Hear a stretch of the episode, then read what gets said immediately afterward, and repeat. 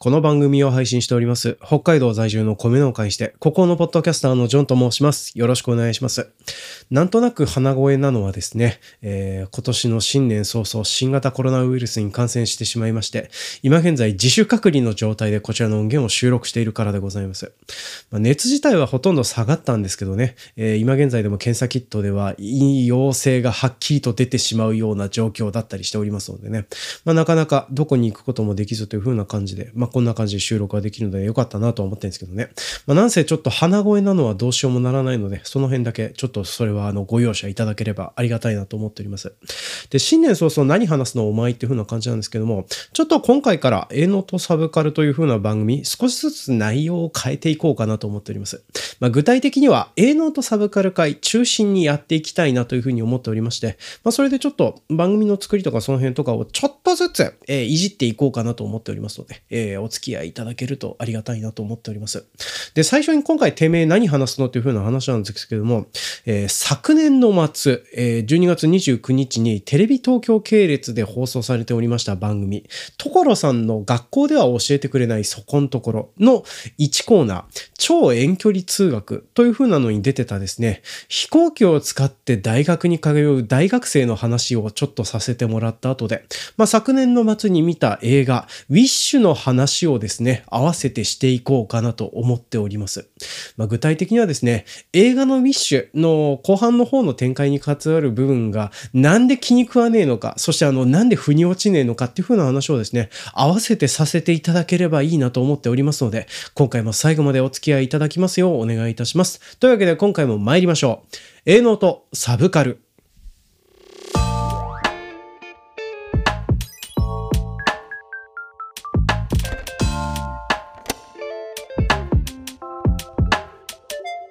この番組は北海道在住の米農家にして、ここのポッドキャスターのジョンがお送りするオーディオエッセイ番組です。えー、今回はですね、その、テレビ東京系列の番組の1コーナーの紹介から入るという、あのー、まあ、誰も見てねえだろうなっていう風なものからちょっとですね、話をさせてもらおうかなと思っております。で、皆さんこの番組見ましたって言っても多分見てないと思うので、ちょっと話をさせてもらいますけども、これ昨年、えー、2023年12月29日に放送された、東京都から、あ、違うな、北海道は東川町から東京都にある慶応義塾大学に日帰りで通学をしている大学生という風なのが出てたんですね。で、一応あの、この超遠距離通学っていう風なコーナーがどういう風なコーナーなのかというと、あの、日本国内にいる、えー、学生さんを取材して、で、特に、あの、新幹線とか電車で何本も乗り継いでいくとか、まあそういうようなすごく時間のかかるところから通学をしている学生さんにフューチャーを当てまして、で、その学生さんたちが、なんでそんな無茶な通学をしてるのかとかね、まあ、どんな事情があるのかっていう風なのを、その通学路で移動しつつ話を聞いていくという、ちょっとドキュメンタリータッチのことをやってるっていう風なやつだったりするんですね。で、今回出てたやつを私なんで見てたかっていうとですね、これあの、たまたまテレビでつけてただけなんですよね。だから本当にテレビでつけてて、あの、子供たちをお風呂に入れる順段取りしてっていう風な感じで、あの、子供たちと妻がお風呂に入ってる間にぼーっとテレビを見てたらですね、ねそのテレビの方から流れてくる情報の異様さに圧倒されてしまいましてそれであのその後全部見た後でもう一回 TVer で2回ぐらい見たかなっていう風なぐらいあの何度見てもよくわからないっていう風なドキュメンタリーになってたんですよ。でそれをですねちょっと順番に話をさせていってきますとまず、この、えー、12月29日に放送された、えっ、と、ま、その超遠距離通学をしている大学生さんという風なのは、ま、今年で23歳になる伊藤さんという大学生の方です。あの、慶応義塾大学に通っておられる方で、もともとは、え、神奈川に住んでいるおじいさんおばあさんの家から、えー、1年生、2年生の頃まではそこに行ってたんだけども、今年の4月から、え、今年というか2023年の4月から東川町から、えー、この大学に飛行機に乗って日帰り通学をするようになったっていう風な形のものだったりするんですね。で、この飛行機に乗って通学をするっていう風な時点でむちゃくちゃだなっていう風な感じがまずしますよね。で、その飛行機に乗ってで、まあ通学はするわけなんですけども、その通学の距離っていう風なのが、まあ、えらいことになってるんで、一応、スタートはあの、慶応義塾大学の方からスタートしまして、まあバスでまず、えっ、ー、と、羽田空港まで移動して、で、羽田空港まで移動した後、えー、新千歳空港に一旦飛びます。で、新千歳空港に行った後、えー、新千歳空港から平道で、えー、新千歳空港のある千歳から、えー、旭川近くの東川町という風な町までで4時間かけて車で走ったりするんですよね。で、これをですね、どうもあの、日帰りで行っているっていう風なことが、えー、月の中で結構な頻度あるらしくて。まあ一応あの、ドキュメンタリーの中では、週に3日、えー、多くてそういう風な形で通うことがあるっていう風な話をされておりました。まあなんで、もしかしたら、月によっては、その、行って一向こうで一泊して帰ってくるっていう風なパターンもあるかもしれないし、あと、えー、使ってる空港としては新千歳空港が多かったりするそうなんですね。まあこれあの、日帰りをしようと思うと、どうしても遅い時間帯の飛行機っていう風なのが新千歳空港しかなくて、それでやむなく新千歳空港から東川町に行ってるっていう。まあちなみに東川町の最寄りの空港は多分旭川にある空港だと思うんですけれども、まあけれどもそっちの方に行くこともなくそういう風なことをしがちになっているっていう風な話をされておりましてですね。まあ、この時点で、あの、どんな実家が太いお子さんなのかなっていう風な感じがすると思うんですよね。で、そんな感じで、その、まあ、いろいろと車を運転しながら移動してたりするわけなんですけども、この車っていう風なのもですね、エルグランド乗ってるんですよね。で、エルグランドって言ってって皆さんわかるかどうかわかんないですけども、まあ、あの、それなりにちょっとファミリー向けの、ちょっとやんちゃな大人仕様の、そういうような少し高級車系というか、まあ少しお高めな車に乗ってたりするわけなんですね。まあだからその時点で、なんとなく実家の太さを感じさせるような大学生さんだったりはするわけなんですよね。で、その大学生さんがなんで東川町から慶応義塾大学に通っているかというと、あの、まあ、カメラのスタッフとこの伊藤さんが車に乗って一緒になって移動して自宅の方に帰っていくとですね、その自宅には、えー、伊藤さんより10歳年上のパートナーと、そのパートナーの連れ子2人と、そのパートナーと伊藤さんとの間にできた赤ちゃんが待ってたりするわけなんですね。あだから、東川町にいる、まあ、東川町に住んでたパートナーと一緒に暮らすために、ここから通学を無茶な形でやってる苦学生さんなのかなっていう気もするんですけれども、でも、伊藤さんが東川町に来た理由っていう風なのは、そのパートナーと暮らすためではなくてですね、えー、東川町で地域おこし協力隊をやりたいから、えー、東川町に移り住んできたんだっていう風なのをドキュメンタリーの中で話されてたりするんですよね。あの、この時点でですね、なんか雲行きがおかしくなってくるというか、あの、ちょっと待って、情報量が多いっていう風に見ながら私を読んでたところだったりするんですよね。で、この東川町でなんで地域おこし協力隊をやってるのかというと、まあ、伊藤さんもともと、あの、バイアスロンとかっつってたかな？あの、スキー競技の中で、あの、スキーで移動しながら、長距離移動しながら鉄砲撃ったりなんだりするっていう、あの、マラソンと狩猟が混ざってるような不思議な競技あるんですけども、まあ、それの国体の選手をどうもやってたそうなんですよね。で、その国体の選手をやってた都合でですね、なんかスキー関連の、あの、子供たち向けの教育とかそういう風なのを熱心にやられてたそうで、で、その協力をしてくれたのは東川町だったので、その東川町に恩返しをしたいというふうな名目で、地域王国史協力隊として活躍しながら、そしてあの、大学に、にえー、今現在そういうような通い方をしてるんだっていう。で、ちなみにあの、祖父母の間でですね、えっ、ー、と、もう頃から通ってた頃からその街づくりとかそういうふうなところに興味関心があったので、えー、この年の4月からそういうように通うようになって、その大学がまあとりあえず卒業した後は、そのまま大学院に進んでこの生活を継続するそうですっていう風な感じでドキュメンタリーが終わっていったんです。あのー、まあね、私と同じぐらいの同年代のおじさんがこれを聞いて思うことはですね、ええー、っていう風に思う方が多いと思うんですよね。で、そして、ドキュメンタリー見ながらちょっと変だなとか不思議だなっていうふうに思ってたのが、まずあの、長距離を通学している、この費用とかその辺の部分ってどうしてんのっていうふうな部分だと思うんですけども、これも一応、このの中で一応語られておりまして、一応あの、往復で2万円ぐらいで抑えられてるよっていうふうに伊藤さんの段ではあったりしておりました。まあ、飛行機が大部分を占めたりするわけなんですけども、この飛行機代に関しては、あの、JAL とかのかなり早期に予約を取るようなパックとかそういうふうなのを組んでいけば、まあ一応道7000円ぐらいで新千歳まで飛んでくれるよっていう風な形になっておりますと。で、それで往復1万4000円ぐらい。で、それであの、4時間、えー、平道を走ってっていう風な形、まあ、往復で8時間とかになったりするわけなんですけれども、まあ、そういう風なのをやっていくことによってですね、なんか一応2万円ぐらいで抑えられてるよっていう風な話になるんです。で、移動中もね、当然のことながら、まあ、車の運転してるときはどうしようもならないんですけれども、まあ、けれども、あのー、まあ、パソコン、カタカタ、あのー、えっ、ー、と、空港から空港に移動してる間ぐらいは、まあ、やってたりするわけで、っていう風なので、まあ、そういう風なので勉強しながらいろいろと頑張ってやってるんです、っていう風な話はされてたりするんですね。まあ、その他、えー、北海道のセイコーマートでは、羊羹パンが美味しいよなんていう風なね、クソどうでもいいような情報入ってたりするぐらいなんですけども、まあ、そんな感じで、あの、なんか、いろいろ考えていくとよくわかんねえなっていう風な感じになってしまうドキュメンタリーだったりするわけなんです。で、そう。それ、それとね、伊藤さん、あの、節約のために高速道路には乗らないんですっていうふうに言ってたんですけども、節約するんだったらもっと手前の場所があるんじゃないっていう、もうちょっと近くに住むとかさ、とかね。まあ、そんなようなことを思っちゃったりしてたので、これの理由とかそういうふうな部分を考えていくと、どんどんどんどんよくわかんなくなってきてしまって、気持ち悪いなっていうふうな感じに、私は見ていてなってたりしてたんですよね。まあ、それこそ、あの、この超遠距離通学というふうな番組のコーナー自体気になってしまって、他の回とかもちょろっと見てみたりはしてたんですけども、そっちの方は、まあ単純にあの、えっ、ー、と、例えば、えっ、ー、と、えまあ長距離通学、あの、どうしても親があの自宅に帰ってきてほしいとかっていう風な思いから、えー、新幹線の定期券を渡してとかっていう風な、まあそういうような話だったらまだわかるんですよ。わかるんですけども、これの場合はですね、あの、ある程度大人に近いような年齢だし、あとなんなら子供がいて家族がいるような状態。あ、そうそう、話してなかったけども、パートナーっていう風に言ってたたのは、今流行りの言い方という風なわけではなくて、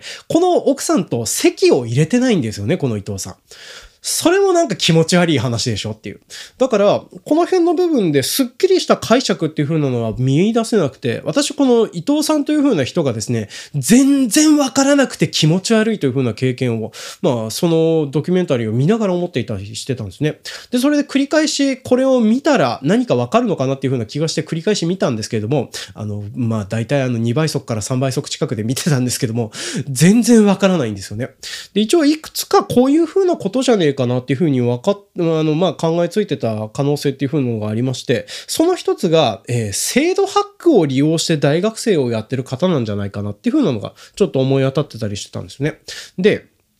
まず、あの、奥さんと籍を入れていないというふうな理由。これは、もしかしたらその、奥さんは母子家庭というふうな形になっていて、それであの、国とかから所得に関する控除とか補助とかそういうふうなものをもらってたりするんじゃないかなっていう。で、それで、東川町に住んで、そのことで、まあ、ちょ、町家の方からでももしかしたら母子関係の女性があるかもしれないし、まあ、国の方からでも所得の控除とかそういうふうなのが母子関係で受けられると思うので、そちらの方が籍を入れるよりも有利だからそういうふうにしててたっていう風なのがあるんじゃないかなっていう風なのを思ってたのと、あと、伊藤さんが東川町で、えー、地域おこし協力隊をやっているっていう風なのも、これも多分その制度をうまく使ってるからなんじゃないかなっていう風な気もしてたんですね。まあ、例えば、えー、この、そう、地域おこし協力隊がわからない人もいると思うので、軽く説明をしますけれども、地域おこし協力隊という風な事業は、えー、総務省が実施している事業となっております。で、どんな事業なのかというと、あの、まあ、いろいろとね、人が少なくなって困っている地方自治体とかそういう風なところに、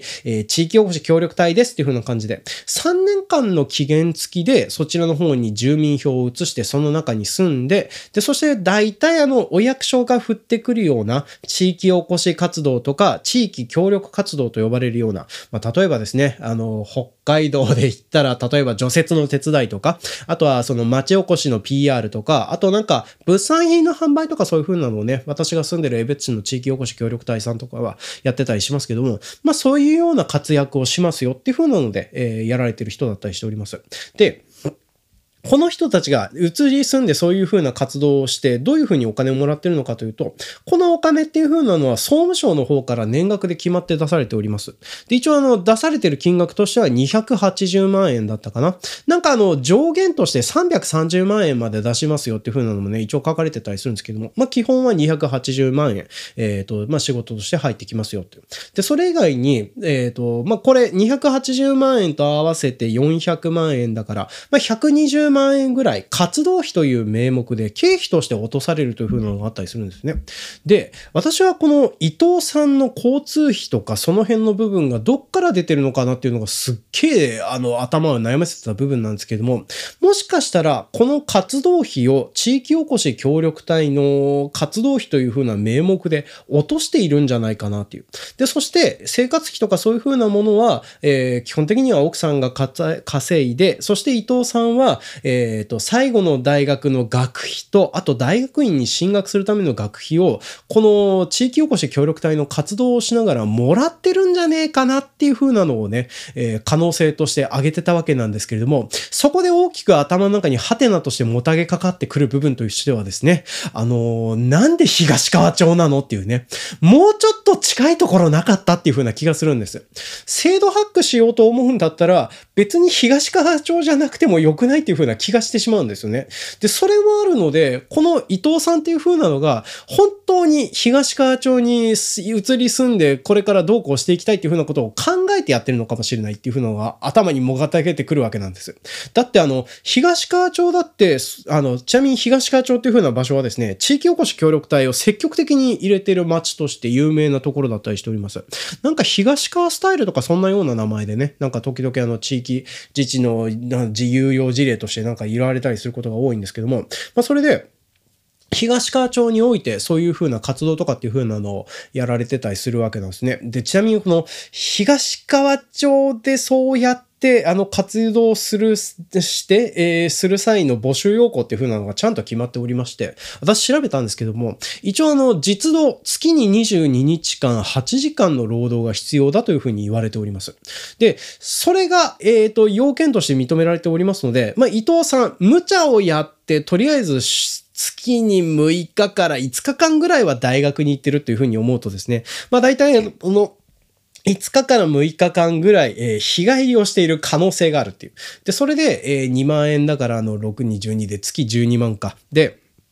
えー、それが1年間っていう風になると、まあ、やや120万円ぐらいになるかなっていう風な感じになるので、まあ、それを考えたら地域おこし協力隊をしながら通学費を捻出するっていう風なこともできるけども、けれどももうちょっといい場所なかったっていう風な気がしちゃう場所だったりしてるんですね。ただ、伊藤さんにおいては、おそらくこの地域おこし協力隊をやりつつ、そのことについての研究をしてるんだろうなっていう風なところが、一応このドキュメンタリーというか、このコーナーの中では紹介をされてた部分だったりするんですね。ま例えば、伊藤さんが大学で研究をしておりますのは、えー、地域おこしとか街づくりに関しての研究をやってるという。だからもしかしたら、こういうふうな、えっ、ー、と、まあ、大学生をやっていって、で、今年の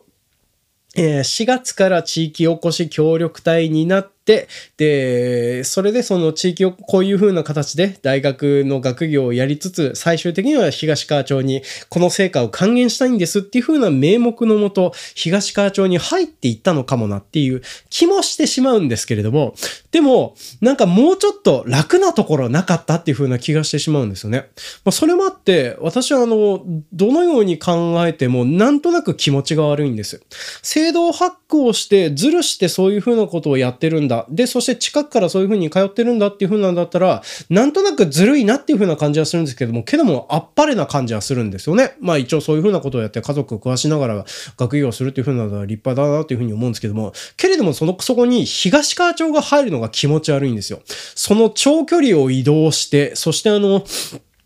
うまく大学生としてやっていくっていう風なのを続けるっていう風なバカな体力というか、あの、気真面目さとか、その辺の部分がですね、あの、薄気味悪い感じがどうしてもしてしまうんです。だからこれが、あの、制度ハックだけをしているとか、あとはあの、うん、なんかそういう風な、何かしらのずっこい理由とか、そういう風なものだけだったら気持ちがよくな解釈ができるのかなとは思うんですけども、それだけじゃない何かを感じてしまって、そ、なんか私の今まで生きてきた人生の中でも、こんなような不可思議なことをしてる人が一人もいないので、そのことに対してものすごく気味が悪かったっていう風な感じが私はどうしてもしてしまうんですよね。で、その辺の部分を踏まえましてですね、私、あの、この、そのドキュメンタリーを見た後で、あの、まあ、たまたま大掃除の間の時間、あの、私、あの、大掃除をする際はですね、えー、家中に最後、誰も、あの、妻と娘が早めに義理の実家に帰ってるタイミングで、家中にワックスをかけるんですけども、そのワックスが乾くまでの時間帯、間を埋めるためにですね、たまたま時間があった、えー、ディズニー映画のウィッシュを今年ちょっと見てきてたりはしてたんですね。あ、今年とか、去年の終わり見てたんですけども、で、その映画の内容についてざっくりと話をしていきましょうか。で、このウィッシュという映画、あの、ディズニースタジオ創立100周年記念映画というふうに銘打たれておりまして、おまけの映像自体も、まあ、例えばあの、今まで出てきてたディズニーキャラクターたちが一堂に揃ってディズニースタジオの前で写真を撮るというショートフィルムだったりしてて、まあ、これもね、結構見ていて面白い作品だったりするんだけども、まあ、そんな感じでですね、100周年おめでとうというふうなのもありまして、まあ、それも踏まえて、ディズニースタジオ今後こういうようなのを作っていくよというふうな、あの、明らかな企業広報みてえな映画になっていたんですよね。まあ、それもあって、なんか日本国内では結構興行収入的にね、良いらしいんですけども、らしいんですけれども、内容として面白いかって言われると、そんなでもないかなっていう風な感じの作品になっちゃってるものかなと思います。で、面白いような部分で言えば、あの、メタな作りを非常にしている映画かなというふうに思ってたりしております。まあだからあの、他のね、ディズニースタジオが作ってきた今までの作品と比べて違う方向に行こうとしてるよなっていう風な作品だったりするんですよ。で、このウィッシュという風な作品がどんなような作品か、あ、ちなみにあの、軽くネタバレをしますけどね、皆さんどうせ見ないからいいでしょっていう風な話をしますけど、あの、まあ、あらすじ見てればね、大人だったら大体こうなるだろうなっていうのがわかる話なんで話をしちゃいますけれども、このウィッシュという風な作品は、あの、舞台になるのは多分中世のスペインのような場所を舞台にした、えっ、ー、と、まあ、国が舞台になっている作品となっております。で、この国の王様はですね、もともと、えー、いろいろと戦火やら何からの影響を受けて、いろんな願い事が叶わないっていう風なことにショックを受けて、まあ、それで修行して魔法使いになったマグニフィコ王という風な王様であったりします。。で、この王様、声が福山雅治で顔もイケメンでですね、なんか今現在ネット上だとマグピとかね、そんな感じで言われてるぐらいにあの、一応なんか顔がいいグッドルッキングなヴィランとして、えっ、ー、と、今現在は知られてるようになってたりするんですよね。なんかあの、ハンス王子と扱いがね、ひどくないようなだけ、あの、まあ、好かれてるような悪役になってたりしております。で、この、マグニフィコ王はですね、どんなことをしているのかというと、えっ、ー、と、まあ、魔法使いで、えっ、ー、と、国民全員の願いを月に一回叶えるっていう風な、まあ、セレモニーを毎月毎月やってるっていう風な王様だったりしております。で、その願いを叶えるためにどうするかというと、まず一旦、この国に、例えば国民になりますっていうか、あの、国民が二十歳になりましたっていう風な状況になると、その人から願いを一個取り出すっていう風なことをやるんですね。で、この願いを取り出されるとどうなってしまうのかというと、えー、基本的には、えー、今までと普段通りの行いとかは変わらないそうなんですけれども、けれども願いを取り出されてしまった結果、なんとなく今までとこの人雰囲気変わったよねっていう風な状況になっちゃう人もいるっていう風なものになってたりするんです。で、えっ、ー、と、本作品ではですね、こうやっていう感じで、あの、マグニフィケ王が願いを集めていって、、まあ、それでなんかその月に一回叶えていくっていう風なので、非常にいい王様だっていう風に言われておりまして。で、主人公のアーシャはですね、もともとはこういう風に願いを叶える王様の助手になりたくて、助手の面接を受けに、えー、お城で働きながら、一応そういう風なチャンスを掴んで、えー、マグニフィコ王に会うっていう風なことをやるんですけども、その際にマグニフィコ王と話している際に分かったことっていう風なのが、王様が誰の願いを叶えるかっていう風なのを恣意的に選んでいる。で、選んでいるのはいいんだけど、その選び方っていう風なのが、王国に危害を及ぼさないような願いだったら叶えるけども、そうじゃなかったら叶えないっていう風なのを、えっ、ー、と、まあ、考え続けてるという風のが分かってしまうんですね。で、それで、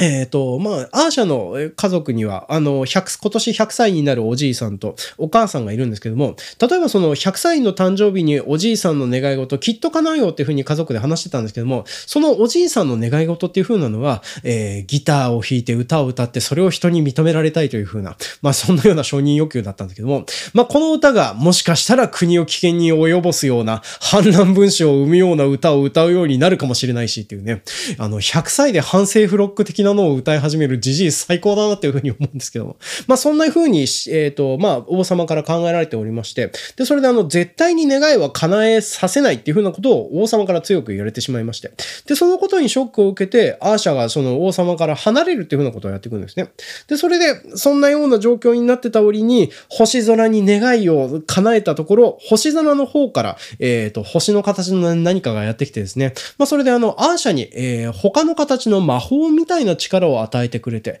まあそれで王様に反抗していくよっていう風なお話になっていくんですよ。で、こんなような話だからね、なんとなくオチはなんとなく皆さんも想像ついてると思うんですけれども、まあ要はこれあの、ディズニースタジオが今までやってきた魔法の力を使って願い事を叶えるという風なところを、あの、まあ、ヴィランに据えてしまって、そしてそれに対抗していくっていう風な作りのお話だったりするわけなんですよ。まあ、だからね、それこそあの、白雪姫とかは、あの、まあ、王子様とかそういう風な舞踏会に参加するためのドレスやら何やらの意識を魔法で用意してもらったりっていう風なことをやってたりしましたけども、まあ、それを使わなくても自分たちの手でどうにかしていきましょうねっていう風なことを描いている作品だったりしております。で、言ってしまうと、後半の方に行くに従ってですね、あの、願いの力を魔法でどうこう押し付けようとしてくる相手に対して、魔法ではなくて、私たちの願いを返してっていう風な民意で戦っていくという、あの、民主化とかそういうような革命の力で戦っていくっていう風な映画になっていくんですよ。なんかね、この辺の部分だけで考えていくと面白そうな部分なんですけども、非常に片手打ちの終わり方をする映画でもあるなっていう風に私は思うんです。っていう風なのも、もこの映画自体がですね、ディズニースタジオが考えている、これからのディズニーこんな感じでやっていきますんでよろしくお願いしますっていう、まあ、要は企業理念の広報映画みたいな感じのお話になってたりするので、だから、えっ、ー、と、一人一人が、えー、いろんな願い事を持っていって、その願い事を願い続けていって、で、そしてみんなで幸せになれたら一番いいよねっていう風な世界観を提示するだけで終わってしまうんですよね。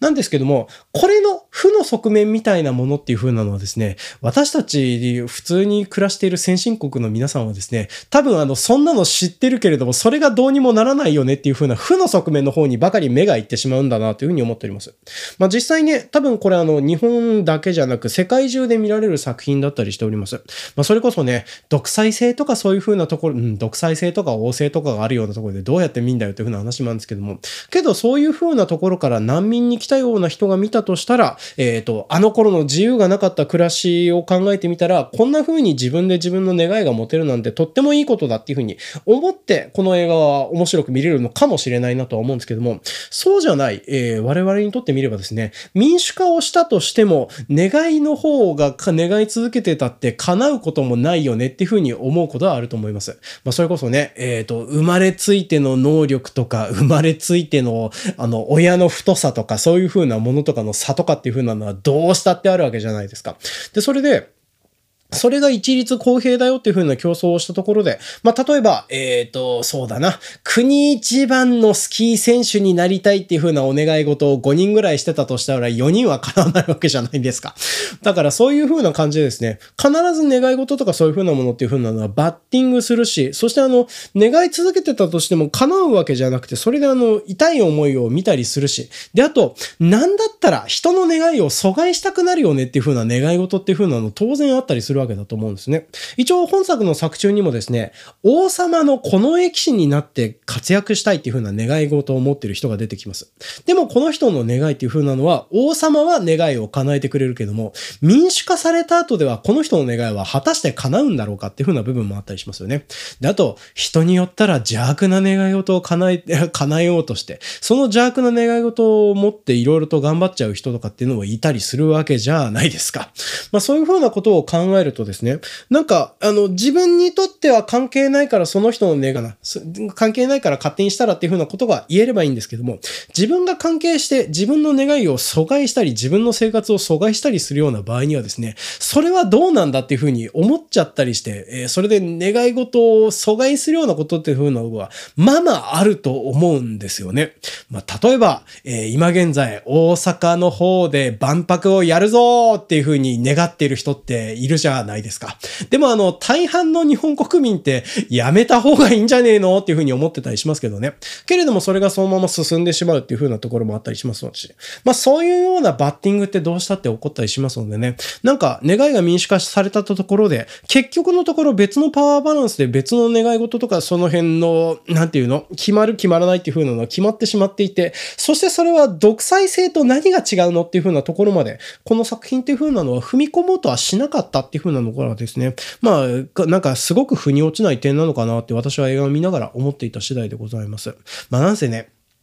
企業理念で、えっ、ー、と、例えば、あの、これからこんなような、えっ、ー、と、今までは悪役とか、あの、モブ役にしかならなかったような人だけども、こういう人たちもいるんだよっていう風なのを踏まえて願い続けるって大事だねっていう風なことを訴えていきますっていう企業理念の広告なので、まあだからそれはね、しょうがねえ部分だなという風には思うんですけどね。でもこれ、そう、た、例えば10分ぐらいのショートムービーだったら誰も文句言わなかったろうなっていう風な気がするんですけども、映画の形にしちゃったおかげでですね、ね、多分みんな揃って文句が出るような作品になってたかなというふうには思ってたりしております。でね、そのウィッシュの話からちょっともう一回東川町のあれの話に戻るんですけども、やっぱりあの気持ちが悪いっていうふうに考えてしまうのはですね、自分が生きてきた信念とか、あの願い事を持ってどうこう暮らしてきたとかっていうふうなところからですね、あの人の願いっていうふうなのがすごく気持ち悪く私は感じてしまうんです。っていうふうなのも、あの、なんていうかな、あの欲張りすぎっていうふうに私は思うんです。だから、そうだな。あの、まず、とりあえずその特定の地域で、えっ、ー、と、地域協力隊になりたいっていう風な願い。えっ、ー、と、まあ、パートナーとこの間の子供ができて、そこの関係を崩さずに一緒に暮らしていきたいっていう願い。で、あと、あの、そうそう、あの、話しそびれてましたけど、ドキュメンタリーの方で、えっ、ー、と、今までそうやってかつ、あの、なんていうの、大学に通っていて、リモートで通学したりなんかするっていう風なことも考えたんだけれども、けれどもコロナで何も楽しめなかったから、この通学を楽しみたいつって通学をしてるっていう風なのも話されてたりしてたんですね。やっぱり実家が不定んじゃねえかなっていう風な気もしてきて、腹立たしい部分なんですけども、でもそういう風なので通学をするという風な無茶な願い。で、この3つの願いを全部叶えようとしてるっていう風なところがですね、すごく気持ち悪く感じるし、ずるいという風なのも思ってたりするわけなんですよ。まあ、なんせ、こういう風な制度ハックとかの風に思いつく頭脳と、あとこの無茶をやってのける体力と、あと、それなりにその下準備を整えられるだけの財力っていう風なのが、おそらくこの伊藤さんにはあるんだろうなと思うんですよ。で、それが、えー、日本国民にあまねく全員持ってるものかと言われると、そうでもないよねっていう風な部分だったりするんですよ。もうちょっとあの、なんかね、苦労したりなんだりするっていう風なことが、方が多いような気がするんですね。で、そして、例えば、その地域のためになるとか、そういう社会的にどうこうしたいとかっていう風な、公的な願い事を持つようなことっていう風なのが、そういうような、あの、力とか余裕とか、そういう風なのがある人のためだけに存在しているような状況っていう風なのが、私はなんかすごく嫌な感じがしてしまうんですね。で、そういう風なのもあって、この願いの民主化をして、みんな願いを考え続けるようになれば、いつか叶うようになるような世界になるかもねっていう風な世界観と、その辺の齟齬っていう風なのを感じてしまって、まあそれですごく微妙だなっていう風なのをね、そのドキュメンタリーと、えー、ウィッシュについて思ったよっていう風なことを、まあ新年一発目から話していくっていう風なのをね、ちょっと今回やらさせていただきました。ただね、あの、おじさんになってみて思うんですけどね、願いを持つって大事だなっていう風なね、そう、な、何その結論なんだけどね、そうなんですよ。あの、何かしら願いとか欲求とかそういう風なものを持ち合わせて生きていかないとですね、生活に張りがなくなってしまうなっていう風な気がしております。まあそういう風なのもありましてですね、まあ今年のポッドキャストにおいては、なんかそんなような願い事やら何やらをちょっと持ちつつ、えー、地道に配信をこれからもやっていこうかなという風に思っておりますので、よろしかったら今後ともごひいきにしていただけるとありがたいです。というわけで、今回も長々とお付き合いいただきまして、誠にありがとうございました。では、また次回もお楽しみに。